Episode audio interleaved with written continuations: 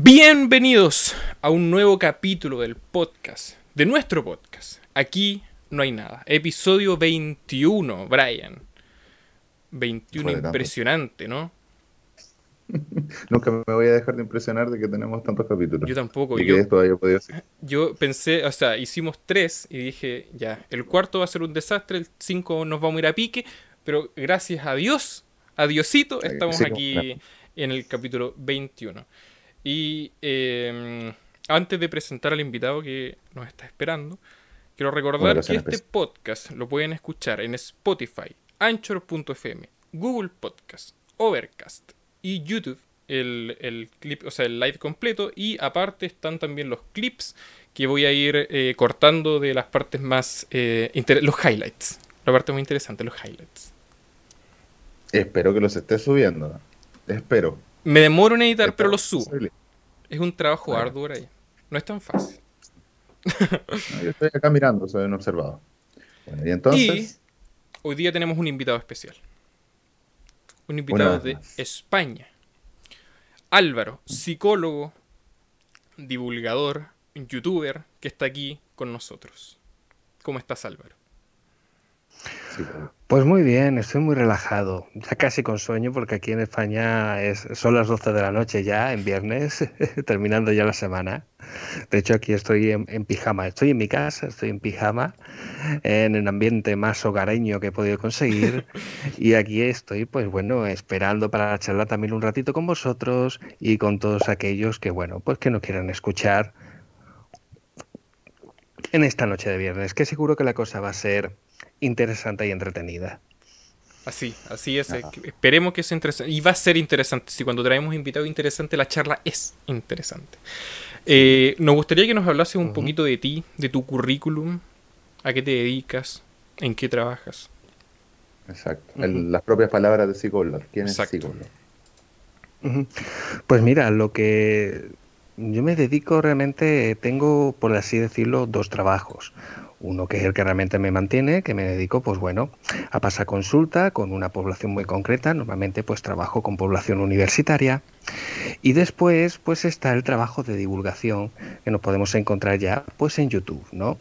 Es un trabajo que, bueno, por la gran mayoría de vosotros, es por lo que me conocéis realmente. Eh, es un trabajo que lleva casi siete años, el canal lleva abierto unos siete años y básicamente me dedico pues a eso, a la divulgación de psicología. Psicología, pero no al paso, no es la clásica eh, psicología que te puedes encontrar en otros canales como tres trucos para manejar el estrés o mm, Carisma al cinco instante. claves, eh, carisma al instante, que ojo, es muy bueno ese canal, Sí. ¿no? Tiene los tips así muy marcados, pero normalmente cuando se buscan canales de psicología o se busca, siempre se suele encontrar lo mismo, ¿no? Tres trucos para manejar la ansiedad, cinco claves para superar la depresión, cosas así, ¿no? Eh, mi canal no, mi canal va un poquito más, a- más allá, se dedica pues a analizar diferentes aspectos de la, de la realidad, incluso de la propia psique humana o al propio ser humano desde muchísimos aspectos, desde, yo qué sé, desde lo más puramente paranormal, que también temo- tengo temas, tratando temas para, puramente paranormales, como también eh, cosas muy cotidianas, ¿no? Como por ejemplo podemos analizar cómo es la psicología de un idiota, es decir, cómo podemos definir a un idiota y poder crear un perfil de un idiota, ¿no? Lo podemos hacer también eh, crítica, no tanto cultural, pero sí quizás críticas, eh, eh, crítica social sobre ciertos aspectos. Y bueno, es una cosa que va así muy separada de, lo que es eh, mi trabajo, mi trabajo común y tiene también su porqué. Pues para básicamente para no mezclar ambos mundos y que por alguna manera pues no se perjudiquen. De tal manera que yo tengo mi primer nicho en el cual también pues las personas que trabajan conmigo pues se sienten más a gusto simplemente por no reconocerme. Yo también me siento más a gusto así. Y después ya está pues la cara pública. Mm, que sí que vale que a lo mejor sí me reconocen más me han llegado a lo mejor a reconocer por la calle pero aún así ambas realidades se mantienen muy separadas y es algo que vale que sí que me que me congratula de mantener ese equilibrio. ¿Cuál disfrutas más? por supuesto este ¿Sí? el trabajo de divulgación. Veréis, e- el trabajo de divulgación tiene todo eso eh, que tiene los trabajos clásicos que empiezan con la pasión, que es que, vale, es algo muy creativo, es algo que surge de ti, tú le dedicas el tiempo que tú quieras, le dedicas el esfuerzo que tú quieras, el reforzamiento es muy diferente porque el crecimiento se nota de otra manera, pero mm, claro, eh, el planteamiento es muy diferente, es el planteamiento que tienes como el que tiene un hobby muy desarrollado que lo convierte como un proyecto personal, pero sabiendo que tiene el colchón de otro trabajo que en realidad, pues bueno, sabe que es lo que te paga las facturas, sabe que es lo que con lo que conviene vives y sabe que realmente ha sido tu auténtica formación. Es la parte más técnica, la parte más, como decirlo, la parte más cuadriculada. Entonces sí, eh, forma parte también de una vía también de escape para mí, porque por lo general no es que sea súper creativo, pero sí tengo esa pequeña parte curiosa que sí me gusta compartir. Entonces, por supuesto, lo disfruto mucho, ¿vale? Después de siete años, pues lo sigo disfrutando. ¿Que me encantaría a lo mejor dedicarme exclusivamente a esto? Sí, pero bueno, ya sabemos, podemos compartir además cómo son las dificultades quizás para abrirse camino, aunque se lleve muchos años, como es el abrirse camino en el mundo de las redes, ¿no? Sí. Es complicado. Es bastante complicado. Entonces, la motivación que tuviste para empezar el canal de Psicoblog, como nos comentabas antes, era hacer algo diferente con respecto Pues sí, sí, sí. Eh, eh, podría ser esa la clave, ¿vale? Hacer algo diferente, veréis. Yo antes de dedicarme a hacer el formato de vídeo, eh, yo antes escribía todo, ¿vale? Tenía mi blog, ¿vale? De los famosos blogs top, no blogs top, Blogspot, ¿vale? Los, YouTube. De, de, de, Google. Tiempos pretéritos también ese. Pues sí, sí. Y antes de eso, antes que se inventara todo eso, había una plataforma que a mí me encantaba, que te permitía también hacer eso, que era MySpace, en su formato original, ¿vale? Cuando pertenecía a Hotmail. Y era fantástico porque era casi como si pudieras crear tu propia página web con tu apartado de imágenes, de vídeo, que podía coger enlaces directamente de YouTube, eh, parte de texto que podías editar, podías formatear ese texto también. Era, era esa parte también bonita de tener tu espacio, ¿no? Pero iba pasando el tiempo y tal, y sobre 2012, 2013 más o menos, eh, me fui, eh, ¿cómo decirlo?, aficionando más a lo que es el mundo de YouTube, pero como el que conocemos a día de hoy, pero en aquella época, ¿no? Los primeros youtubers, por decirlo de alguna manera, sobre todo en España. Entonces, pues sí, veía de que había ahí un nicho bastante curioso y muy creativo, ¿no? Todo ese ambiente. Y siempre parecía que se llevaba como muy a petit comité. Entonces vi la posibilidad de decir, bueno, pues casi como que la evolución mm, natural de lo que son mis posts en el blog, que también eran de divulgación sobre psicología, ¿vale? Unos artículos cortitos y tal. Pues el próximo paso es pasar a vídeo. Vamos a probar. Eh, yo tenía idea de edición, yo no tenía ni puñetera idea de edición. ¿Tenía alguna cámara? No, no, tenía una webcam, ¿vale? Que era como esta, esta graba unos, 700, unos 720p, que no está mal, eh, pero la de que era mi otro ordenador no era el 720p, era en 320p, o sea, era así. Pequeño. Vale, muy pequeño.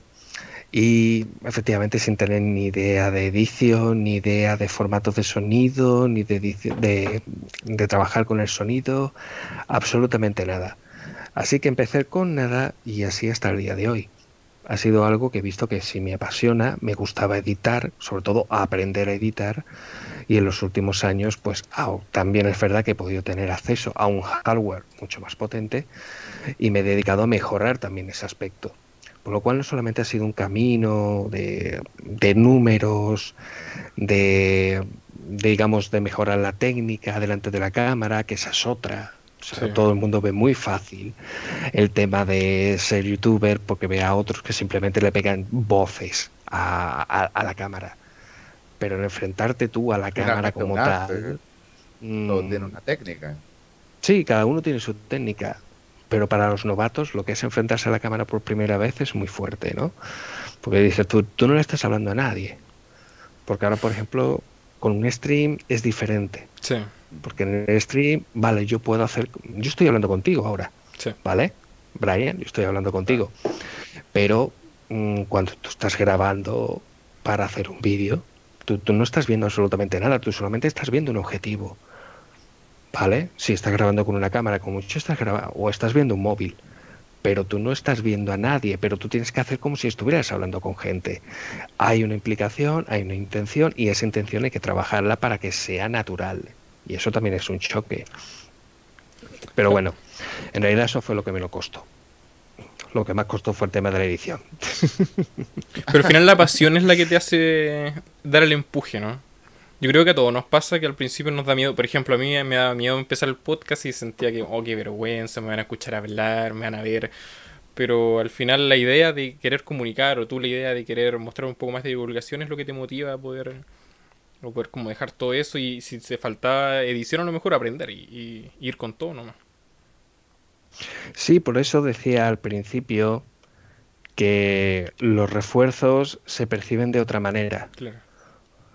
Porque el que empieza sin saber absolutamente nada y se maneja a un punto de que hay gente que puede incluso considerarte de que estás a un nivel profesional, es, eh, es eso. Es decir, pues mira, hoy lo he hecho de esta manera pero mañana a la hora de grabar resulta que he hecho esto, me ha gustado, ha quedado bien, eh, pues ya aprendí una cosa, una cosa nueva, ya es un clic, un más que te, que, te añades. Resulta que un día hablas de un tema que tú desconocías que podía tener impacto, dices, son temas sin nada, sin, sin mucha importancia, y resulta que no, de que para mucha gente sí tiene impacto tanto de forma positiva como de forma negativa, y tú eso lo ves, y tú eso lo te empiezas a procesar.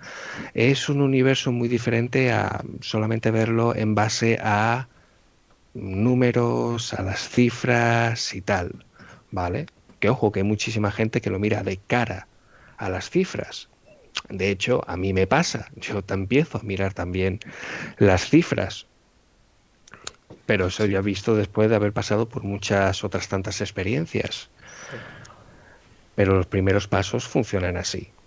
Es por pasión, por la motivación, digamos, de tú querer hacer, de querer llevar por tu, de tu manera, de tener el control, que eso también es muy importante, el tener el propio control del contenido que estés haciendo, que suele ser bastante realizable, sobre todo para gente que pues más o menos es como yo, por lo menos que tiene esos rasgos que tengo yo, que suele ser bastante generalizado dentro del mundo de la divulgación, que suelen ser gente curiosa y gente que le gusta compartir. No son súper eruditos, no son gente que a lo mejor son súper expertas de, pero son gente muy curiosa y gente que le gusta compartir después lo que hace. Claro, de hecho, eso lo, mismo, lo que empuja. Lo mismo nos decía Will Deep la semana pasada, que él como que quería aprender de todo y quería expresar, y ahí al final era lo que lo que él se dedica. Él hace biología, lo tuvimos hace dos semanas. Para la gente que se está, que está escuchando esto, lo puede ir a escuchar también. Brian. podéis, hacerle, eh, podéis hacerle clic al enlace y vais a Exacto. Exacto, como se diría en YouTube, así.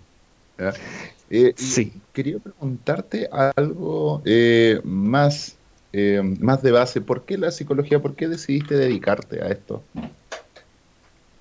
Porque fue lo único que estudié y fue de lo que sé que puedo hablar con un mínimo de conocimiento.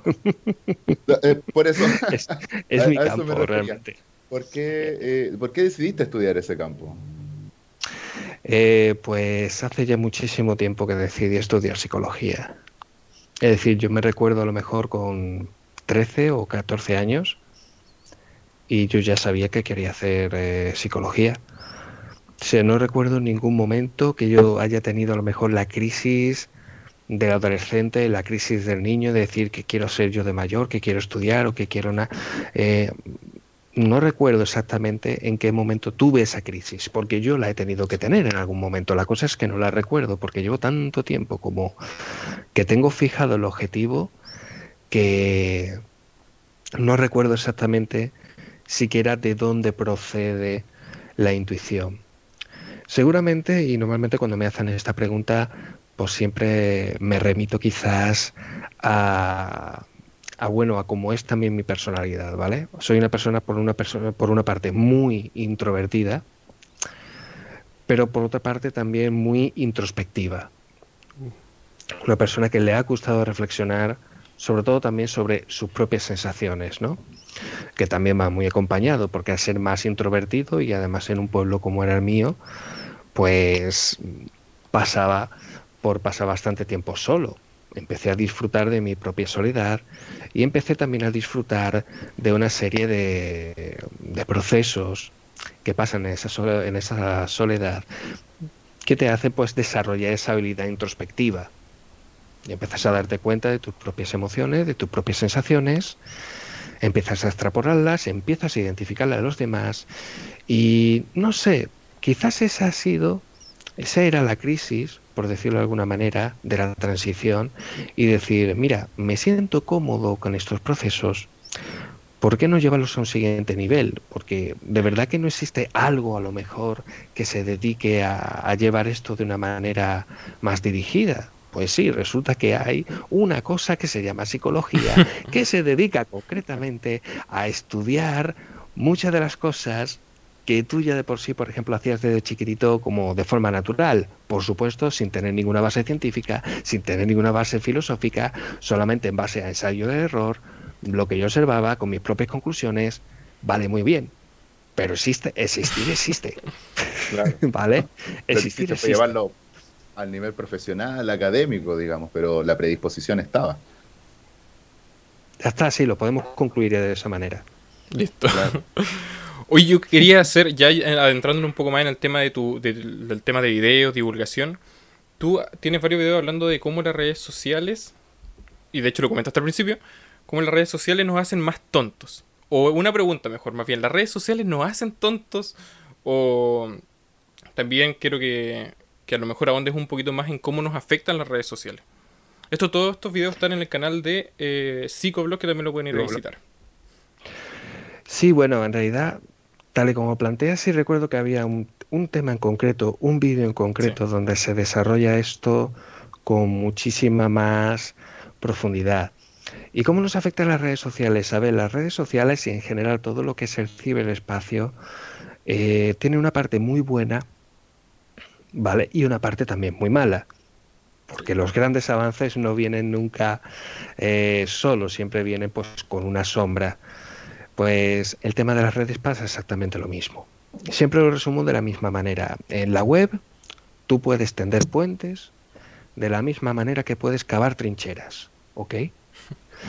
Igualmente puedes abrir puertas que te puedes enjaular tú solo. O sea, esas son, digamos, las cuatro cualidades en las que se pueden resumir muy bien eh, todo lo que pasa dentro de las redes. ¿Vale? Son metáforas además muy válidas, porque tender puentes es lo que estamos haciendo, por ejemplo, nosotros. Sí, ¿A qué distancia? ¿A qué, ¿A qué, distancia estáis ahora mismo de España? Podéis calcularlo a lo mejor en una, en una búsqueda rápida, ¿no? De, eh, no sé cuántos kilómetros pueden ser, pero sin embargo estamos aquí hablando, con otra franja horaria, por supuesto, pero estamos aquí hablando sobre un tema, lo estamos desarrollando y lo pueden ver muchísimas personas, incluso con lo que ahora mismo están en este mismo momento en el directo. Estamos tendiendo puentes. Kilómetros. ¿Cuánto? 11.000 kilómetros. Eso se hace en una tarde en bicicleta, eso no pasa nada, o sea, no estamos tan lejos. Pero, pero yendo al tema, igualmente que, tendemos puentes, eh, la limitación, o sea, el hecho de estar tan expuesto a un exceso de información, hace que ya de por sí nosotros mismos no seamos capaces de procesarla. Ya de por sí nuestra forma de procesar el mundo es limitada. Está hecha con unas características concretas hechas en el sentido de, ¿vale? Estamos hablando de psicología evolutiva. Está hecha con unas características que no, lo, único que hace es que nos permite sobrevivir al entorno. Esa es la finalidad, ¿ok? ¿Vale? Todos los procesos mentales están encaminados a eso mismo, a sobrevivir. Entonces nosotros tenemos una manera de procesar la información.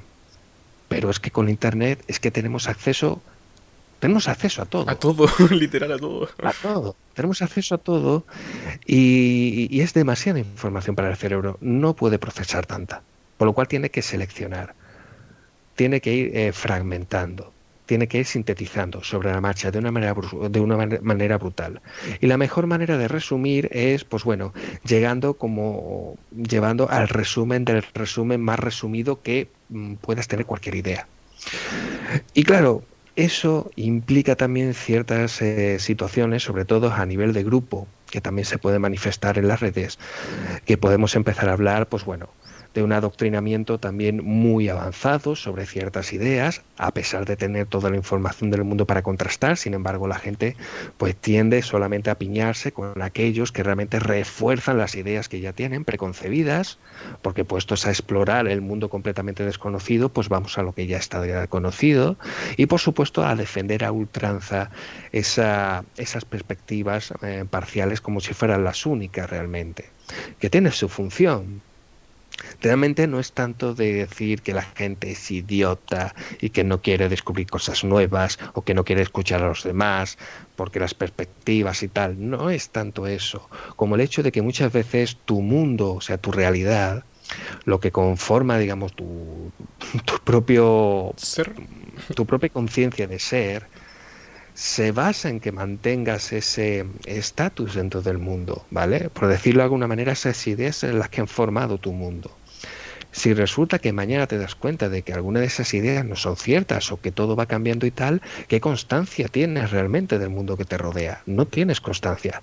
Eso genera muchísima ansiedad, eso genera muchísimo estrés también en la gente no se lo plantean, simplemente pasa.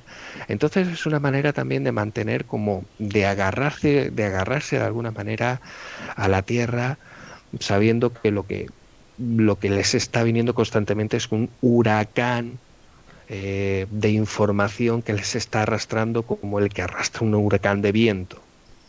Entonces si lo sienten y así lo defienden y por eso hablo, hablaba antes de cavar las trincheras, como igual que en la Primera Guerra Mundial, porque haciendo alusión pues a esas famosas discusiones que se pueden ver en Twitter cualquier tarde, de que realmente son eso, es cavar trincheras y quedarte dentro exclusivamente de tus cuatro ideas, de tus cuatro perfiles que te, que te que te comparten, te dan FAQ a todo lo que tú dices y seguir constantemente reforzando eh, las cuatro ideas con las que te sientes seguro finalmente, ¿no?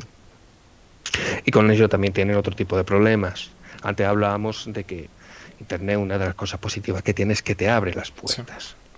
Eh, puedes adquirir una cantidad de habilidades, antes las estábamos hablando, y además este trabajo de divulgación, por lo menos en esta red, eh, al no estar, digamos, eh, fiscalizado de, ninguna, de, de alguna manera específica o de no estar tecnificado de alguna manera específica, realmente aquí trabajamos muchas veces como artesanos. Entonces te vas a encontrar a muchos que tienen como una producción casi cinematográfica o casi de televisión y a otros que con muchísimo menos tienen tanto éxito como los primeros que, que te he mencionado. Hay gente que habla de temas que ni por asomo te atreverías a hablar, por ejemplo, en un plato de televisión y tienen un público muy entregado. Y hay gente que ofrecen servicios que ni, ni te imaginarías a lo mejor que podías encontrar en otros sitios. Entonces es una manera de, de abrirse, de apertura, de encontrar un mundo completamente nuevo. Pero lo haces desde el salón de tu casa o desde el desde tu cuarto, desde tu habitación, y lo haces constantemente con el mismo ordenador, pasando muchísimas horas delante de ese ordenador y absorbiendo toda esa información. Estamos hablando, yo qué sé, y megas y megas y megas y megas de, de información que realmente, mm, para empezar, como dijimos antes, no te da tiempo de procesar. Y segundo, no te da tiempo de contrastar porque toda la información que estás recibiendo empieza y acaba en ti. Tú no vas a tu vecino para hablar de lo que has, de, lo que has descubierto, no, no. Tú eso no se lo dices, tú lo dices en el foro donde están el resto de la gente que está discutiendo las mismas ideas que tú y está reforzando las mismas ideas que tú. Por lo cual pasa también, y además es algo que además se ve, además en la propia, en la propia sociedad, de que estamos llegando también a unos términos eh, muy egocéntricos, eh, ciertos sectores de la población cada vez más extendidos, tanto en jóvenes como en mayores, y se da por eso mismo, porque cada vez somos más individuales, mejor dicho, más individualistas, pero menos individuos. De hecho, es, como, curioso porque son como... Eh, mira, yo voy a hablar de la, ignorancia que, que, conozco de este tema, pero es la impresión que a mí me da de manera externa. Que siento que es como una idea como un poco egocéntrica, pero también es súper solitaria. Es como que se tiran flores a ellos mismos en redes sociales para ellos sentirse bien, pero en realidad piensan que lo divulgan hacia las demás personas. No sé si me explico. Como un concepto de cámara de eco. Una cosa así. Sí, mm, eh, es una buena manera de expresarlo, a través de una cámara de eco, por ejemplo. Y además, el ciberespacio tiene otra virtud que no tiene la, la vida real. Y es que todo es customizable. También. Todo todo es customizable. Tú puedes tener la vida perfecta dentro de la red, pero solamente dentro de la red. Tú puedes aparentar el personaje y puedes crear el personaje que tú quieras a través de la red. Pero no tiene por qué eh, después eso corresponder con la, con la propia realidad. Entonces hay ahí unos choques muy fuertes de impresiones, de percepciones, entre lo que tú eres capaz de hacer en un sitio, lo que tú eres capaz de hacer en el otro, y eso parece que no, pero eso marca, marca muchísimas dinámicas, ¿vale? Dentro de lo social, dentro de lo individual, y termina condicionando a ciertas generaciones, ¿vale? Haciendo que efectivamente tenemos generaciones que cada vez pues hacen más ejercicio de egocentrismo, de narcisismo y que por otra parte se ve que hay como una falta de habilidad social a la hora de enfrentarte a ciertos conflictos y que muchas veces pues tendemos, y digo tendemos porque ya es como una tendencia general por parte de, de, la sociedad que estamos viviendo, porque además es muy fácil hacerlo, tendemos cada vez a caer más en el propio victimismo, ¿vale?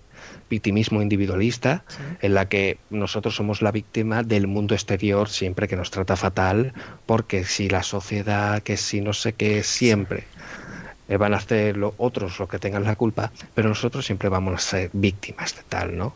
Básicamente para no, derru no derruir ni hacernos responsables, para no derruir nuestro ego, y no derruir lo que estábamos hablando antes, de esas cuatro o cinco ideas que nos mantiene también atados al mundo por tal de que no se nos derrumbe.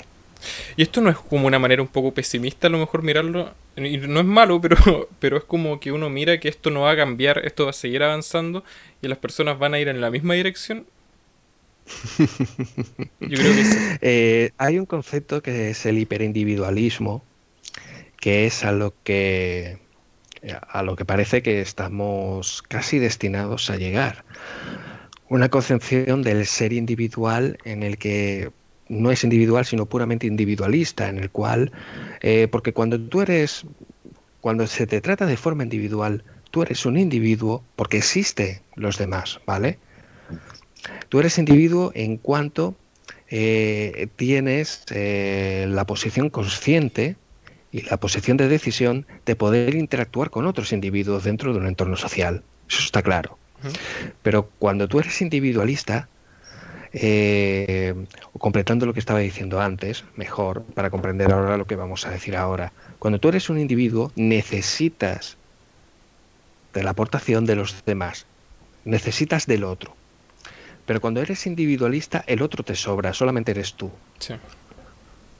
Y, y si antes estábamos diciendo de que tú eres individuo porque existen los demás, ¿vale? En este sentido de que tú eres individual porque solamente existes tú. en el sentido del propio individualista. Entonces, oh, cada vez nos vamos encerrando cada vez más. Y bueno, es parte también del propio adelanto muchos de los servicios, digamos de los más de los servicios o de los trabajos más sencillos de realizar, digo de sencillo que no por ello menos duros, están relacionados ya con lo que es básicamente el servicio a domicilio en muchos sectores. Puedes pedir cualquier cosa por internet que ya te lo traen a casa. Ah. Esto hace unos pocos de años, solamente unos pocos de años, se veía como algo, ah, sí, pero eso solamente unos para de servicios, ¿no? Porque ¿quién va a decir tú de que vas a pedirte la comida a domicilio, que te la van a traer hecha, pues ya lo hay. hay locales especializados en hacer comidas caseras, te la pueden llevar a casa. ¿Qué vas a decir tú que me vas a poder traer cualquier tipo de mercancía? Pues pues ya lo hay, ya existe. O sea, una persona perfectamente podría hacer todas las compras que necesita a lo largo del mes sin salir de su casa para visitar ningún tipo de comercio. Eso significa que solamente se quedarán las grandes compañías y es una manera, digamos, de verlo a nivel económico que puede terminar. Pero conozco incluso negocios pequeños que hacen eso mismo. El ejemplo lo tengo la, en la propia alimentación. O sea, en mi propio barrio habrá locales pequeños, clásicos de pizzerías, clásico de kebabs, eh, restaurantes así digamos, de una comida más sencilla, no más generalizada, todos tienen servicio a domicilio. Todos tienen servicio. Incluso algunos tienen sus propias apps.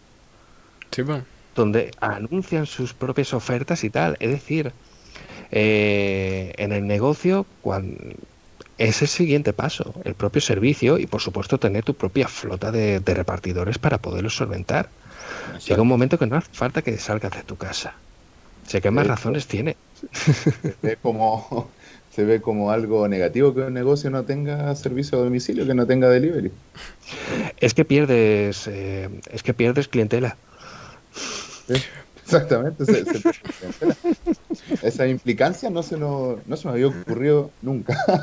Ojo, yo sigo prefiriendo, yo sigo prefiriendo a lo mejor de salir a lo mejor, y aunque sea pedir a domicilio, pero de salir, pedir la comida, esperarla, recogerla y llevarla yo mismo. Más old school, old school total. Muy old school, ¿sabes? Muy boomer. Eh, también es verdad que mi pueblo pues hacía eso, también empezaba en los primeros repartos a domicilio, en mis tiempos, y en mi propio barrio estaba la clásica tienda de comida, donde también te hacían comidas caseras, o churros, o el pollo frito y tal. Tú ibas, recogías y esperabas ya allí mismo.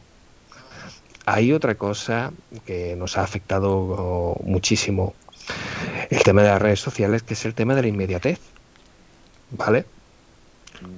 Ahora mismo... Es como el fast food. el fast food, no, pero el fast food con todo.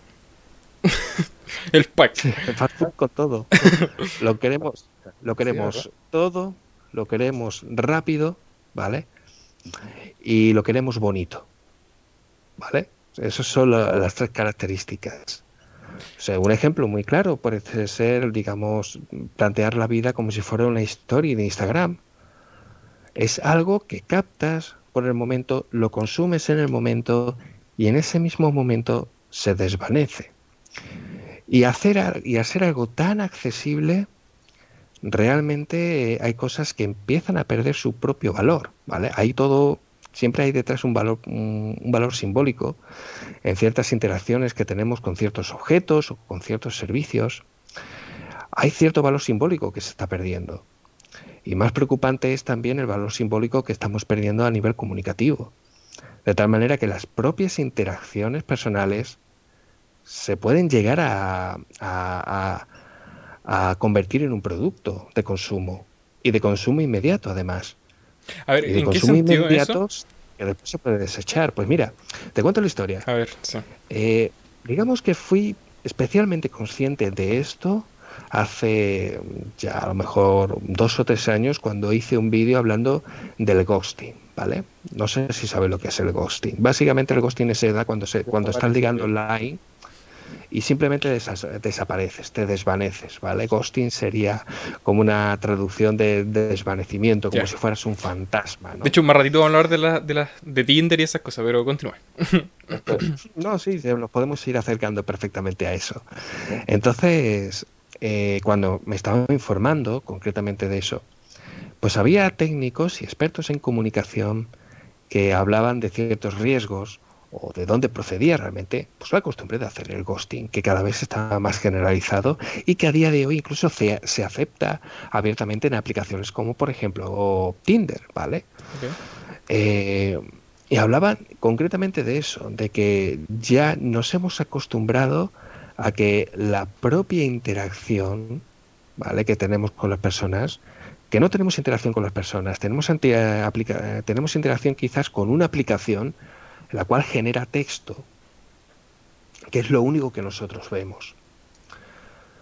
Pues nos hemos acostumbrado, digamos, a la interacción con esos textos y a desechar cuando ya no nos interesa, cuando ya no nos motiva ese texto, pues a desecharlo.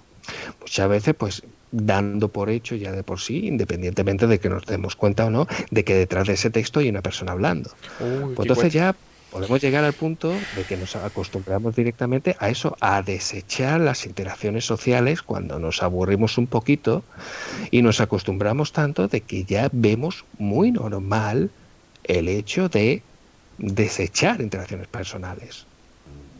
Independientemente pues bueno de, de las consecuencias que tenga detrás esto hablaban, pues bueno, eh, los expertos en comunicación refiriéndose al tema del ghosting, que se da pues eso a aplicaciones de ligue, que es Tinder y infinitas más que hay, ¿no? Que es más o menos siguen el mismo formato, pero se acerca al mismo concepto que estamos hablando. Es consumir rápido, consumir bien y consumirlo al instante.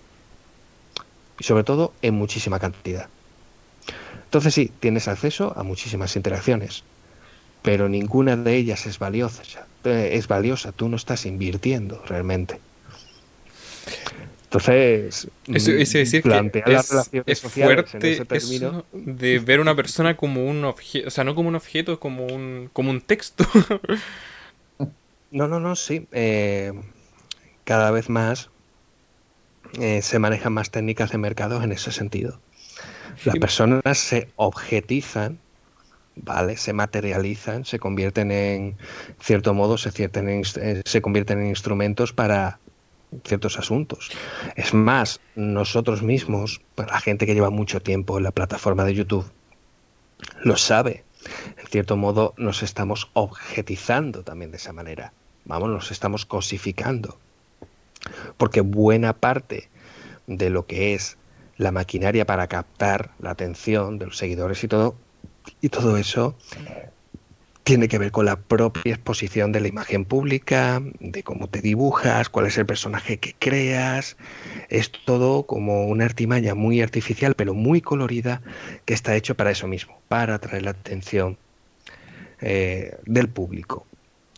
De hecho, tomándolo ya como para ir finalizando el tema de las redes sociales y eh, meternos un poco más a la historia que iba a contar Brian con su Tinder, eh, te quiero hacer una pregunta que siempre me, he hecho, que es, eh, ¿es verdad que algunos trastornos, por ejemplo la depresión, la ansiedad, están ligados a las redes sociales por el hecho de que uno como que idealiza algo y trata de ser como esa persona que está ahí, que la pintan muy excelente?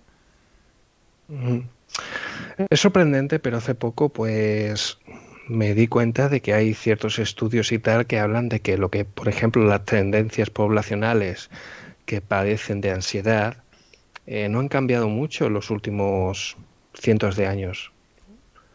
¿Vale?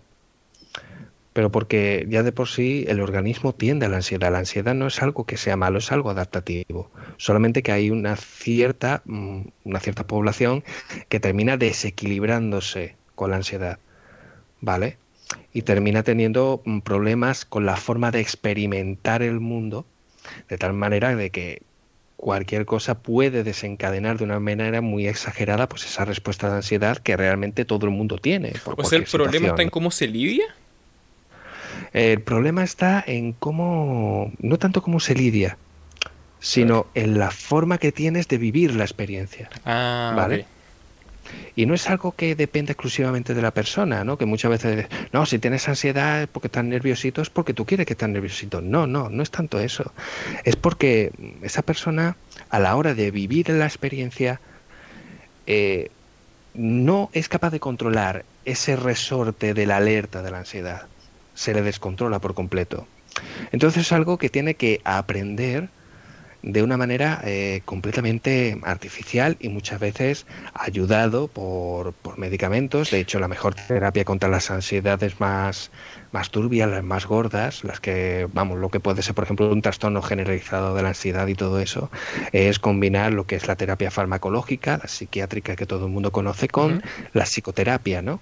Y la llevando hasta el punto de que seas capaz de controlar lo máximo posible pues ese tipo de ansiedad. Que ojo, se puede hacer, ¿vale? Hay muchísima gente que ha vivido, mm, digamos, toda su vida con la ansiedad, pero en el momento que ha empezado a conocer realmente las claves, eh, empieza un arduo trabajo de, sensibilización y de adiestramiento, por así decirlo de alguna manera, y realmente obtienen resultados, ¿ok? En ese sentido.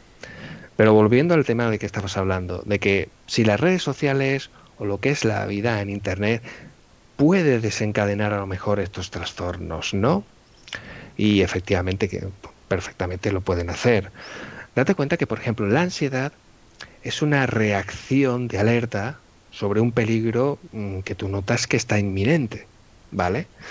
Y nosotros como humanos, como seres gregarios, seres sociales, hemos desarrollado además un miedo muy concreto que está relacionado, pues, con la otra gente, con la socialización en sí mismo. Llámalo el miedo a ser evaluado, llámalo miedo a ser rechazado, llámalo como quieras llamarlo, pero es un miedo social que realmente perdura. Y este miedo que se desencadena también con las redes sociales está relacionado con la, con la parte social. Entonces, en cierto modo, está también muy relacionado. Podemos hablar también del tema de adicciones, que eso ya es tanto por el tema de los propios trastornos de, conducta, problemas también con el propio control de impulsos, pero creo mm, que realmente, tal y como me has planteado la pregunta, va más relacionado por lo social, más que por lo puramente conductual y lo que es el control de los impulsos. Pues sí, puede generar también muchísimo, pero por eso, porque cuando menos te lo esperas, te das cuenta de que te puedes ver muy expuesto eh, con personas que a lo mejor pueden ser muy agresivas contigo y te das cuenta de que por mucho que hagas como para huir, eh, te das cuenta de que no tienes escapatoria, de que la red siempre va a estar ahí, de que y cualquier cosa que digas o cualquier cosa que haga o dejes de hacer va a recibir una, una respuesta por parte de terceros. Entonces es una sensación, sí, sí, es una sensación de indefensión aprendida que se llama, o sea, que da igual lo que hagas, la hostia te la vas a llevar, que, que, realmente genera muchísima ansiedad, pero porque la gente después no sale cómo no sabe cómo salir de esa, no sabe cómo lidiar con ello. Mira, a mí hay un alcance que me gustaría hacer que al final la, depresión y la ansiedad son procesos químicos, ¿cierto? Son no es como algo de, de que se te pone en la cabeza porque sí nomás, mm. o no. No es tanto mm, químico, ¿vale? Cuando, por ejemplo, se estudia por ejemplo, la depresión en profundidad, que normalmente se habla, ¿no? Es una desestabilización o un desequilibrio, por ejemplo, en la serotonina, que juega un papel bastante importante en lo que es la propia regulación emocional. Y además, la gran mayoría de los antidepresivos, los medicamentos, pues suelen eh, atacar directamente o suelen regular lo que es, es, la propia captación o los niveles de serotonina, por lo cual debemos de pensar que el, digamos que el germen inicial de la depresión debe de estar en la serotonina. Cuando te pones a estudiar en profundidad te das cuenta de, que no, de que la serotonina es importante, pero ahí no está el germen. O sea, la depresión es algo muchísimo más profundo o es un constructo mucho más global que solamente pensar que es un simple desequilibrio de, neurotransmisores en el cerebro. Entonces, ¿cómo se podría no entender? la causa, eh, de que no es la causa. ¿vale? Es consecuencia de ese otro elemento mucho más global y mucho más multifactorial, ¿vale? Porque volvemos a lo mismo, la depresión, o por lo menos la gran mayoría de las depresiones que conocemos, suelen eh, desencadenarse a lo mejor por eventos muy concretos que además se van acumulando en el tiempo. ¿Vale? Hay muchas maneras de llegar a una depresión. No es lo mismo el que a lo mejor ha perdido una pareja con la que lleva muchísimo tiempo juntos y ya de por sí es alguien que es especialmente dependiente y no es capaz de sobrellevarlo. Puede caer perfectamente en una depresión, no será la primera vez que lo veo. O gente que lleva depresiva durante muchísimo tiempo incluso durante años, pero que no se dan cuenta. Que simplemente no se dan cuenta que, digamos, la sintomatología que siente, la sensación de cansancio, la, sensación de vacío, eh, la sensación de que ya no siente placer por nada, eh, como una sensación incluso más profunda que la propia tristeza y todo eso forma parte incluso de su propio carácter, de su propia personalidad. Pero no llegan a, digamos, asociarla realmente de que sufre una depresión hasta que realmente se la dicen. Se dicen, no, no, es que estás padeciendo depresión y te dices tú, tía, pues nunca me hubiera dado cuenta. O incluso otra gente que realmente se dan cuenta de que están sufriendo, pero mm, por otra parte les da cosa de contarlo, de, de compartirlo o lo que sea, porque sabe perfectamente que el núcleo social que le, que le rodea no lo va a ver con buenos ojos o no lo va a aceptar. De hecho, eso es, la mayoría de las veces que pasa.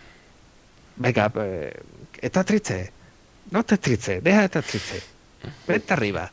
¿No? Es, son frases que te dicen, vamos a ver, sí, claro que me vendría arriba. Yo quiero venirme arriba. Lo que pasa que es que no, es que no puedo. El problema es que no puedo venirme arriba, no me puedo animar. No hay, nada, no hay nada absolutamente que ahora me levante el ánimo. Que ojo, que no significa que tú me cuentes un chiste y el chiste no me haga gracia. Tú me puedes contar un chiste y el chiste me hace gracia, pero es como una gracia de ceniza, no no es tanto eso. es algo mucho más profundo, ¿no? Es, eh, no es como el hecho de que es el propio estado, anímico, el, estado, el estado anímico, sino que muchísima gente que ha sufrido de depresión te lo va a describir como es como la propia pesadumbre del alma, ¿no? Y tener la emocionalidad no triste, porque la tristeza se da por algo, sino tener la emocionalidad de una pared de ladrillos.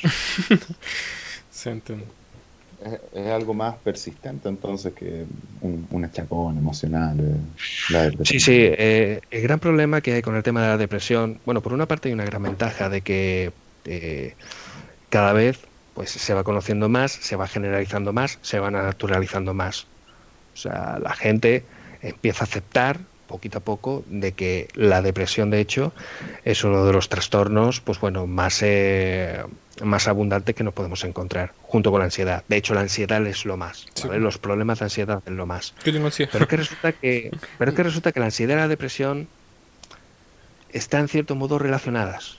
¿Vale? Hay como, como un área, ¿vale? Si fueran como dos círculos, hay como una cierta área que están muy unidas, ¿vale? Que, que se funde ansiedad y depresión. Y, es algo que no es casual, sino que es bastante significativo. Y tiene que ver con eso, pues, porque al fin y al cabo la ansiedad y la depresión surgen, no voy a decir por los mismos motivos, pero más o menos por la misma naturaleza de motivos, que es el tema de la propia adaptación al entorno al que te estás moviendo. Cuando te cuesta adaptarte al entorno al que te mueves, sea por el motivo que sea, empiezan a manifestarse este tipo de sintomatología. Si no es el tema de ansiedad, es el tema de depresión, y para intentar incluso eh, acallar, por ejemplo, la propia tensión de la ansiedad, pues se caen en otro tipo de problemas, como pueden ser consumo de sustancias peligrosas o el hecho de realizar otro tipo de actividades que también pueden ser peligrosas para como contrarrestar y acallar, digamos, esas sensaciones desagradables. Es decir, una cosa te empieza a llevar a la otra hasta que te das cuenta de que, bueno, te has quedado embarrado y que realmente pues ya no puedes salir, ¿no? Quizás ah. la mejor metáfora sobre a quien le gusta el cine y la literatura fantástica. Uh, la mejor metáfora la podemos encontrar en la película de La historia interminable, que creo que en Latinoamérica le llaman La historia sin fin, que es la consecuencia triste que le pasa al caballo de Atreyu cuando están pasando por el lago de la, por el pantano de la tristeza. Y hasta ahí voy a y hasta ahí voy a, voy a leer ya si eso que os miráis la os miráis la película que la verdad que, que está muy bien. ¿sabes? 100% recomendada. No habla de la depresión, ¿vale? Pero es es una metáfora muy buena de cómo funciona la depresión. Oh, con este tema nos fuimos, nos, fuimos adentrando un poco más en el tema de la depresión y la ansiedad y recuerdo que fue a consecuencia de la pregunta que había hecho Christopher de las redes sociales y me gustaría retrotraer un poquito el tema para em, consultarte porque también, y lo habíamos prometido un poquito más temprano, de hablar del tema de Tinder que podría ser como un subsector de, la, de las redes sociales. ¿sí? Ser como un subsector. Y, esta parte la agregué yo personalmente, porque eh, en anteriores capítulos también he hablado con, con, Christopher de, mi experiencia con el tema y también eh, viendo tus videos también en preparación para ver qué, qué, tema podríamos comentar. Me llamó bastante la atención ese que se llama La realidad oculta de Tinder. ¿sí? Porque también disponible en el canal. También disponible en el canal, dejamos invitados a las personas a verlos. Y eh, yo le comentaba a Christopher también en, tono de broma, quizá un poco más eh, dramático, pero pensaba que es una experiencia humillante para hombres que no son excepcionalmente atractivos. O sea, yo y otros tantos compañeros que también han pasado por la misma experiencia. Y, encontré que mm, lo que comentabas en el video era bastante similar a, lo que había vivido me doy cuenta que quizás soy parte de la gran estadística que, ha vivido eso. Me gustaría que, comentaras el funcionamiento de Tinder, una especie de, resumen del video también. Puede servir también como enganche para que las personas puedan verlo. Ok, pues bueno, vamos a tomarlo también como una explicación también de consolación para todos aquellos que también se sienten identificados y completamente rechazados en Tinder que, ojo, yo también estuve una temporada en Tinder, me fui completamente aburrido. Y es que, sí, es que Tinder eh, eh, es una aplicación que está, para empezar, es una aplicación que no está diseñada para que tú encuentres pareja. Está diseñada para que la busques, pero no para que la encuentres. Para que dediques mucho tiempo buscando y menos tiempo encontrando, porque si tú encuentras pareja en Tinder... La deja de usar. Tinder deja de, producir, Tinder ya deja de tener sentido. Por lo cual necesita también promocionar una de las eh, grandes uno de los grandes temas que también se habla mucho en la sociedad actual, la una sociedad postmodernista y también sobre todo donde el mercado ha llegado prácticamente a todos los rincones, es no tener una población que esté satisfecha, sino todo lo contrario, una población que esté eternamente insatisfecha. Porque el insatisfecho tiene la necesidad de seguir consumiendo. El satisfecho no, el satisfecho ya se va para su casa tranquilo y feliz. Pues esa es, digamos, la política que hay detrás de Tinder, ¿vale? Aunque detrás de Tinder también hay una cierta traducción de lo que de cómo funciona las interacciones sociales en cuanto a esos aspectos del tema de la conquista y sobre todo de lo que es la atracción y el acercamiento, ¿no?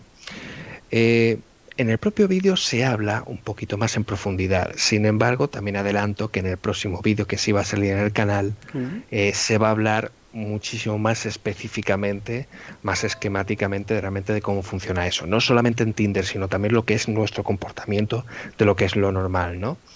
Pero el gran problema que tiene Tinder, bueno, problema es básicamente la realidad de todas las redes sociales, es que nosotros no nos comportamos igual que la, que la vida real porque nos limita un montonazo de conductas que no podemos hacer en el mundo virtual.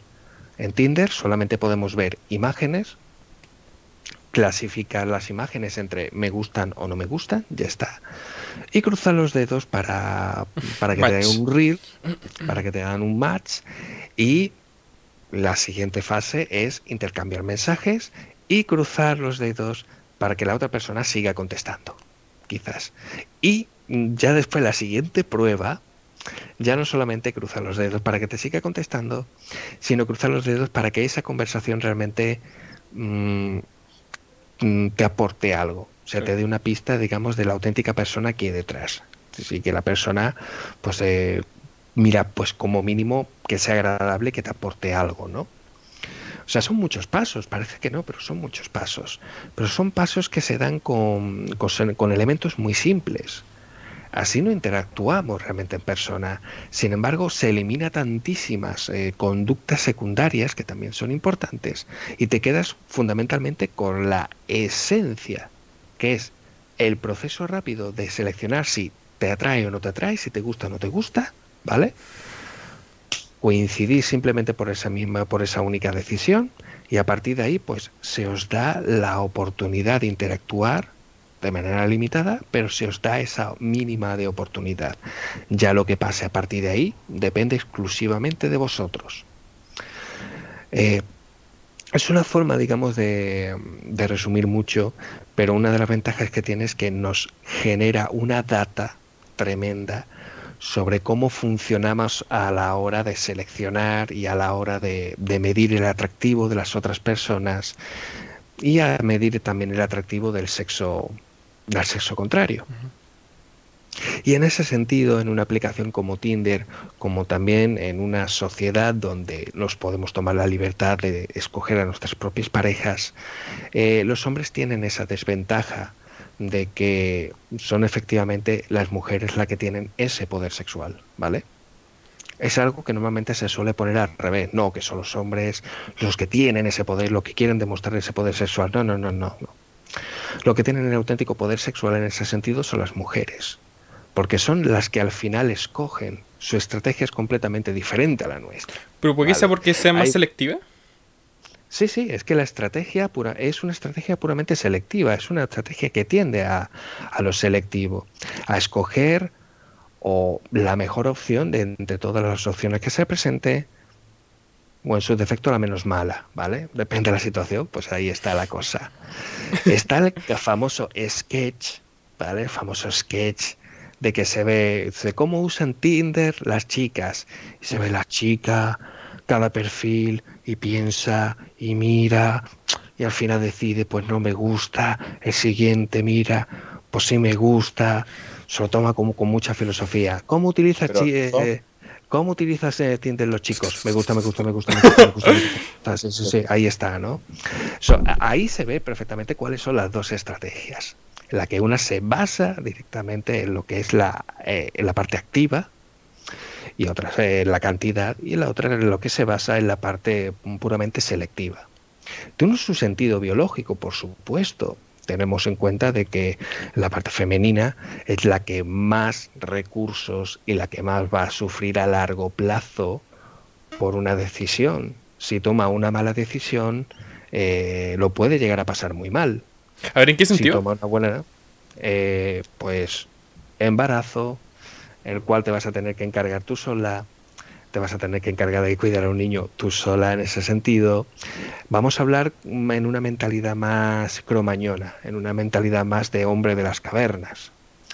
Una mujer que no escogiese bien, digamos, a su pareja. Remontando lo anterior. que cogiese. ¿Cómo? Como remontándose lo anterior, ¿cierto? Estás hablando como de tiempos sí, anteriores. Sí, sí, estoy en, tiempos muy, muy antiguos. Ya, ya, Entonces, una neandertal, por ejemplo, una mujer de las cavernas que no escogiera bien a su pareja, cogiera, por ejemplo, a alguien débil, su descendencia posiblemente puede llegar a ser débil.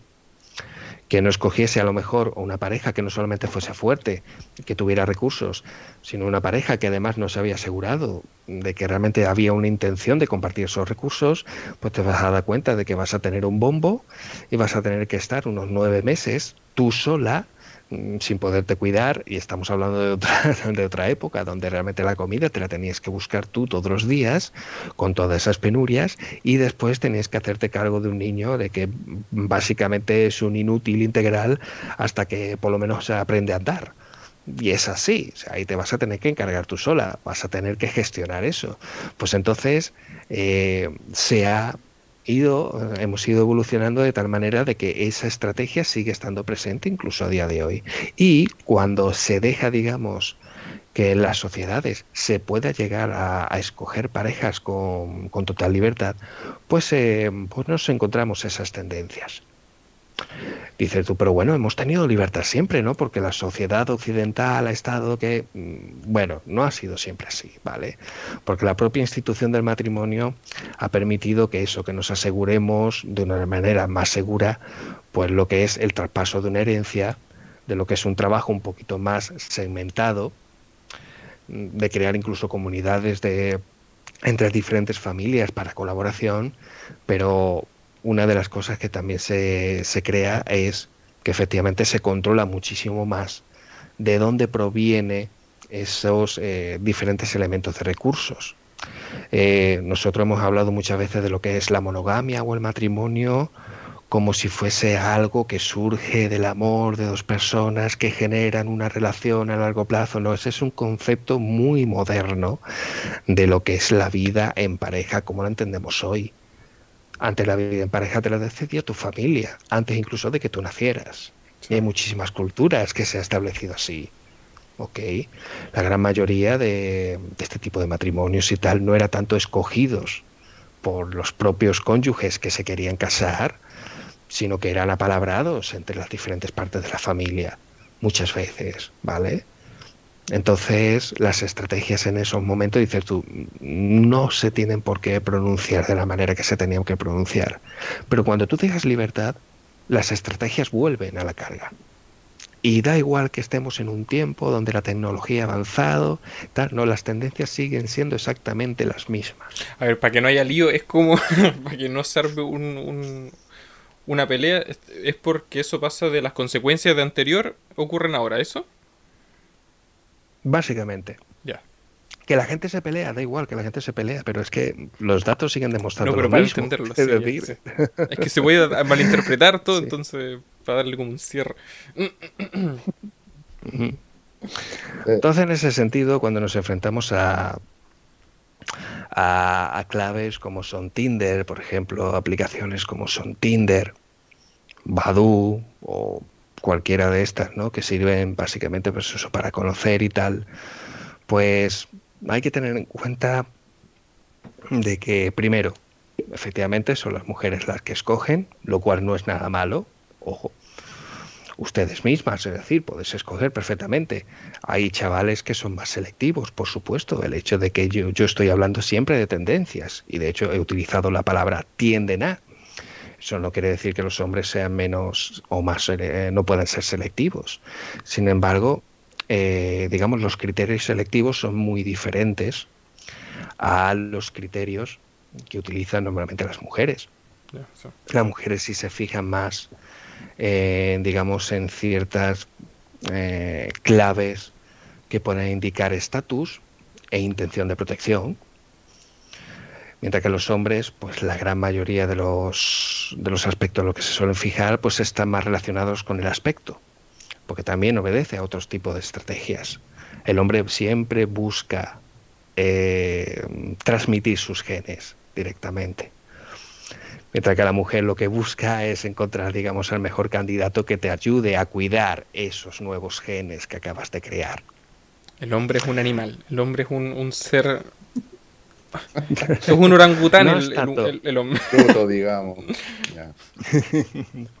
y la mujer es otra orangután que, cuida de su progenie, básicamente.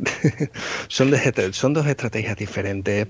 No es cuestión de juzgarlas como si una fuera mejor y otra fuera peor. No, cada una tiene su, una tiene su, cada una tiene su finalidad. Porque parece que estamos hablando de la parte masculina como que solamente quiere soltar su, su simiente y ya está, ahí se va pero no, hay muchos elementos que forman parte del mundo puramente masculino que muchas veces pues se olvida, que es por ejemplo el elemento protector y de hecho eh, ese, mm, ese ápice que más busca realmente eh, las chicas es concretamente que se muestre ese ápice protector. No es alguien que tenga un estatus, sino es una, es una figura de estatus que además es protectora con las otras partes. Por eso normalmente podemos buscar por donde quiera que busquéis, pero la mejor perfil, digamos, que realmente quiere una mujer es la figura de un líder. ¿Vale? Una persona que es capaz de organizar, una persona que tiene recursos, pero es una persona que además cuida de otros. ¿Vale? No es una persona que sea puramente individual y que sea súper orangután y que se ponga a pegar con un palo al resto de la gente. No, no, no, no.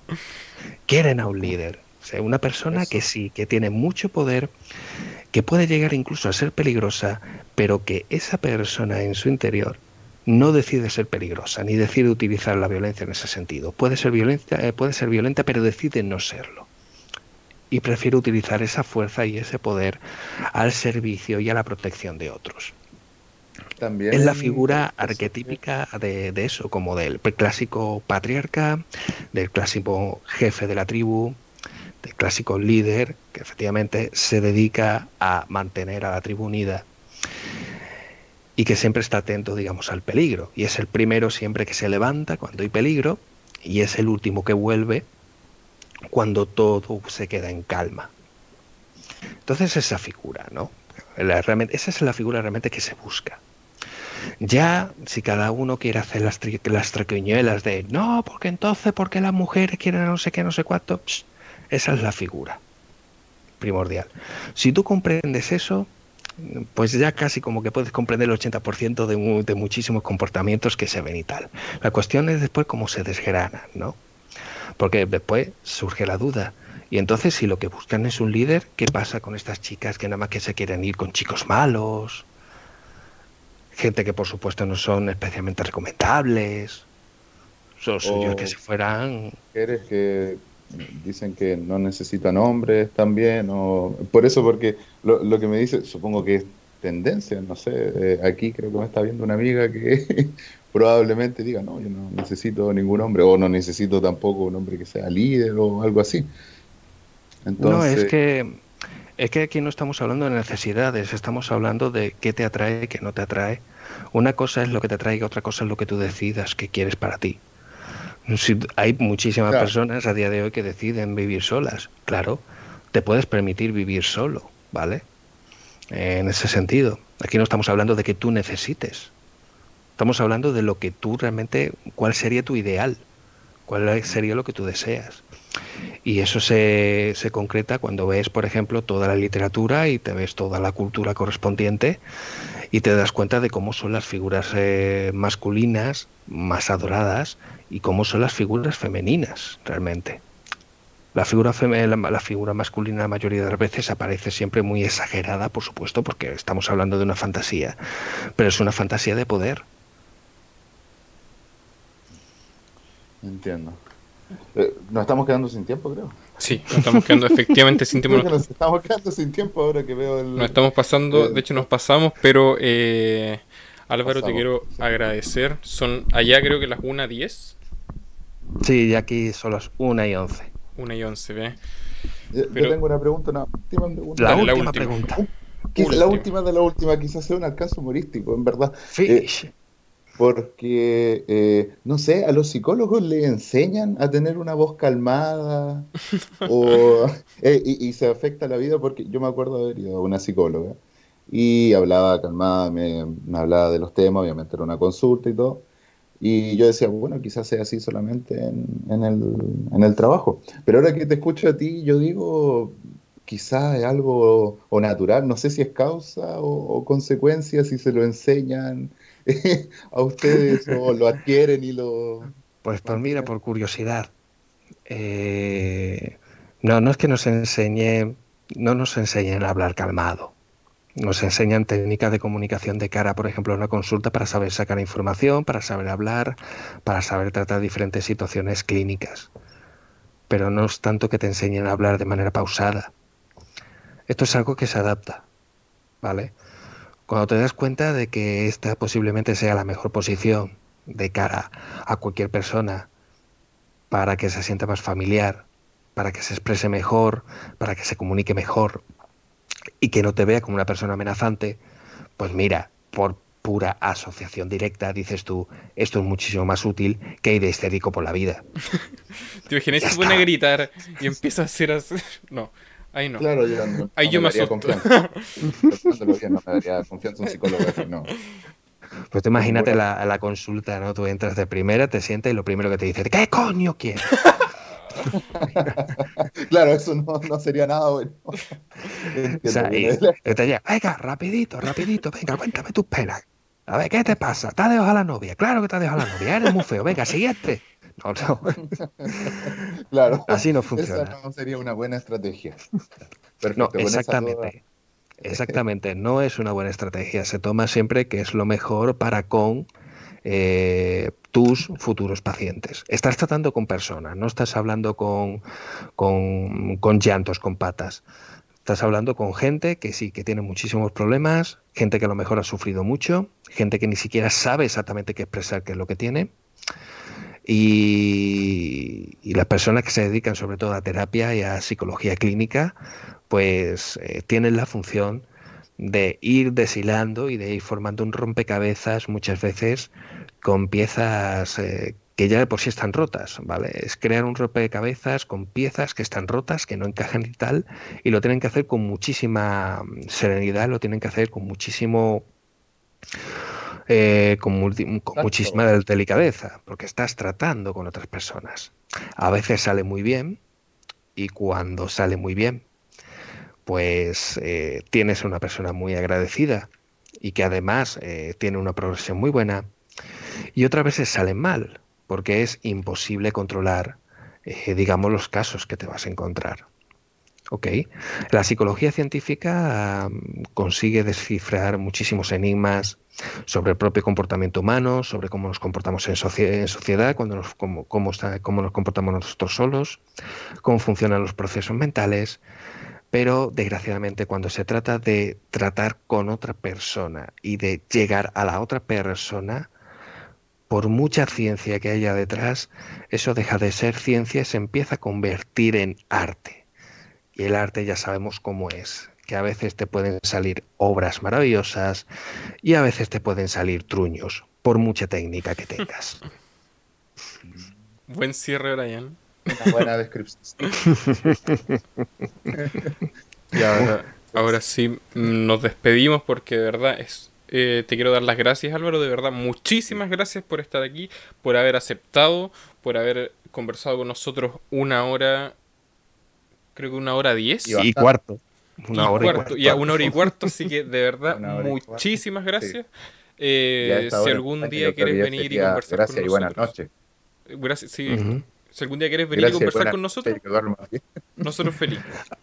A ver, pues ha sido una experiencia muy agradable. Si es verdad que estoy mm, medianamente cansado, ¿vale? Eh, es tarde ya, es viernes y tal. Estoy con el pijama, como dije al principio. Estoy más, o menos cansado, pero sí ha sido una conversación eh, agradable, ha sido interesante además, que es lo que habéis querido plantear y que habéis querido transmitir también para todos los oyentes. Pero, ¿por qué no? En el futuro, ¿por qué no? A volver, ¿no? Así puede ser para desarrollar un poquito más el tema de Tinder, que ha, que ha pillado como un poco así con prisas al final y se han quedado las ideas un poco disueltas, sin, formar. faltaron varios puntos. Pero a lo mejor algún día en el futuro lo podemos tomar. Sí. Si alguien quiere andar en el tema, también está invitado a ver los videos de Psicoblog. Buen Así que, de verdad, muchas gracias. Nos despedimos para no quitarte más sueño, más tiempo y más noche. Eres libre de irte ahora y de verdad, muchísimas gracias. Se marcha de paz, hermanos. Un abrazo. Adiós, sí. Nosotros nos quedamos aquí en la llamada nomás, pero para terminar. Como dicen. Ah, muchas gracias. Psicoblog. Entonces, con eso, yo creo que nos Seguimos en. Sí, pero Seguimos en directo. Sí, a ver, yo lo voy a terminar y eh, nos despedimos. Un saludo a todos. Esto fue. Soy de Gris Alfa, Brian, y esto fue. Aquí no hay nada. Se te había casi olvidado, Chris. Se me había olvidado, perdón. y corte la transmisión. un abrazo a todas las personas que nos vieron, a las personas que nos escuchan. Adiós.